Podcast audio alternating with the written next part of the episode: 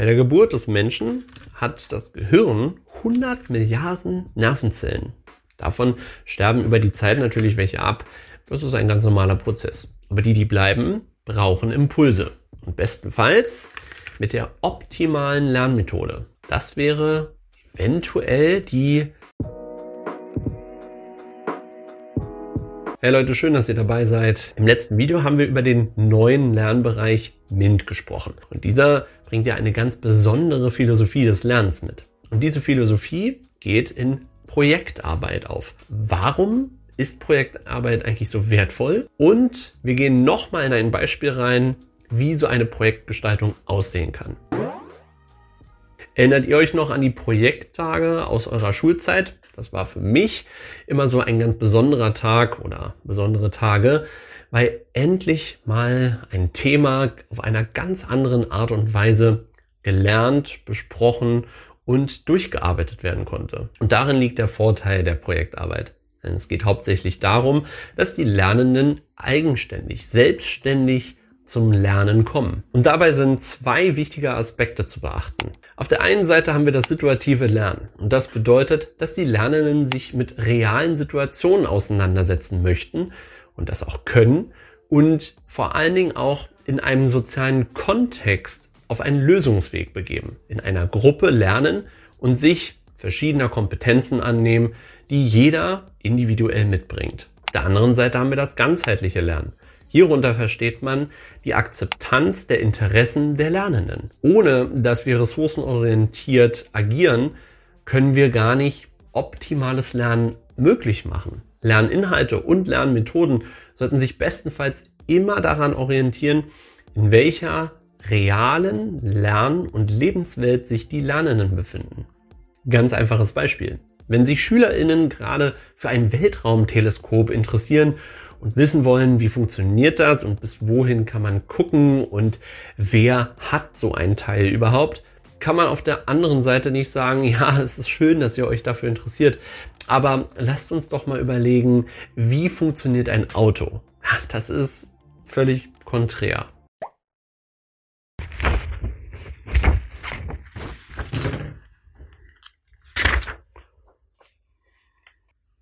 Der nächste Vorteil von Projektarbeit ist, dass es Bildung so einfach macht.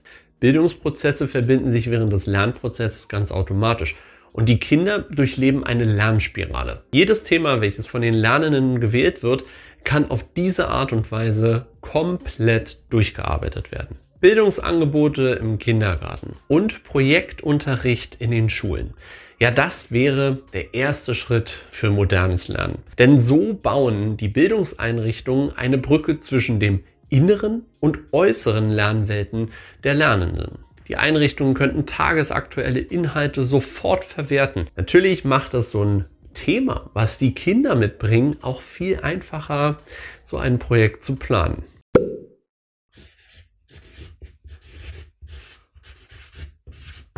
Ihr kennt diese drei Fragen noch. Wieso, weshalb, warum? Hm? Das sind auch richtige und wichtige Kernfragen der Projektarbeit. Und hinzu kommt noch, was und wann und wie. Projektarbeit versteht sich als Lernprozess in einer Lernpartnerschaft. Der Lernende hat also immer die Möglichkeit, für sich selbst zu lernen, kann aber auch auf die Gruppe zurückgreifen, die verschiedene Kompetenzen mitbringen. Jeder Teilnehmer des Projektes hat eine andere Kompetenz, eine andere Fähigkeit und Fertigkeit, die für diesen Lernprozess verwendet werden kann. Das ist quasi multiprofessionelles Lernen. Wahnsinn. Ich würde euch jetzt folgende Struktur empfehlen, denn man muss natürlich ein paar Schritte zuerst gehen, bevor man ein Projekt komplett durchführen kann. Ihr wisst ja, ko-konstruktiver Ansatz. Wir können dieses Projekt auch von Beginn an mit den Lernenden entwickeln. Als Start immer ein Brainstorming. Das ist einfach, geht schnell und man hat unglaublich viele Ideen zu einer Projektüberschrift. Danach versucht man eine Skizze anzufertigen aus den wichtigsten Themen, die durch das Brainstorming entstanden sind. Und dabei kommen wir auf diese drei Fragen zurück. Was mache ich, wann und wie? Haben wir diese Planung also durch, können die Lernenden endlich durchstarten. Und jeder geht einer Aufgabe nach und versucht verschiedene Herausforderungen aus verschiedenen Blickwinkeln anzugehen. Vielleicht aber auch nicht unbedingt zu lösen. Der Pädagoge als Co-Konstrukteur beobachtet dann die ersten Prozesse. Als Pädagoge ist man dann nicht automatisch der Projektleiter. Das können auch die Lernenden selbst bestimmen, wer Projektleiter ist oder wer irgendwelche Teilgruppen leitet. Da der Pädagoge die Rolle des Co-Konstrukteurs innehat, ist es für diese Person natürlich auch wichtig, eine Prozessorientierung zu begleiten. Mit den richtigen Fragen an die ProjektleiterInnen könnte man auch nochmal neue Wege zumindestens durch kleine Impulse gestalten. Ob die Lernenden diese Wege dann auch gehen, wird man dann wiederum beobachten. Fakt ist, dass aber eine Prozessorientierung von außen manchmal notwendig ist, wenn man merkt, okay, hier stockt das Projekt etwas, was können wir vielleicht tun, haben wir uns verrannt oder ist so ein Projekt auch abrupt beendet. Hm. Kurzer Einwand dazu. Nicht jedes Projekt wird erfolgreich abgeschlossen. Das ist auch nicht notwendig. Die Reflexion zum Beispiel von einem nicht erfolgreichen Projekt könnte sogar gewinnbringender sein, als wenn ein komplettes Ergebnis rausgekommen ist. Ist die Hauptarbeitsphase eines Projektes beendet, begibt man sich so langsam in den Schlussmodus und überlegt, gut, wie können wir jetzt Teilergebnisse oder auch das Gesamtergebnis präsentieren. Die Präsentation ist nämlich ein Teil der Auswertung des Gesamtprojekts. Hier überlegt man, welche Teile des Projekts sind denn überhaupt präsentabel und welche nicht. Und welche müssen wir auch noch in einer Abschlussreflexion mit einbeziehen, und welche nicht. Das heißt, man selektiert einzelne Projektprozesse nochmal. Gehen wir mal in ein konkretes Beispiel. Brief und Siegel, haut ihr diesen Satz in einer Kindergartengruppe raus, habt ihr sofort eine Schar an Kindern, die fragen, hä, was ist passiert? Und schon geht das Projekt los. Der Mint-Krimi basiert natürlich auf einem fiktiven Impuls. Hier werden die Spielzeugautos gestohlen und die Kinder werden darauf aufmerksam gemacht. Was ist passiert? Wie könnten wir dieser ganzen Sache jetzt auf die Schliche gehen? Was brauchen wir, um eventuell Spuren zu suchen? Und welche Lebenserfahrungen bringen auch die Kinder jetzt mit? Vielleicht hat ja auch schon ein Kind erlebt, wie ein Spielzeug zu Hause oder auch in der Kita verloren gegangen ist. Die Planung sieht dann wie folgt aus, dass man mit den Kindern überlegt, okay, was machen wir jetzt als nächstes? Welche Werkzeuge brauchen wir, um Spuren zu suchen? Und wer macht auch was? Und dann geht es los. Die Kinder werden prompt durch die Kita laufen und natürlich nach Spuren suchen. Es ist dann an euch, ko-konstruktiv die Spuren natürlich auch ein bisschen zu legen und vielleicht auch Denkanstöße zu geben mit den richtigen Fragen, wie ich es eben schon gesagt habe.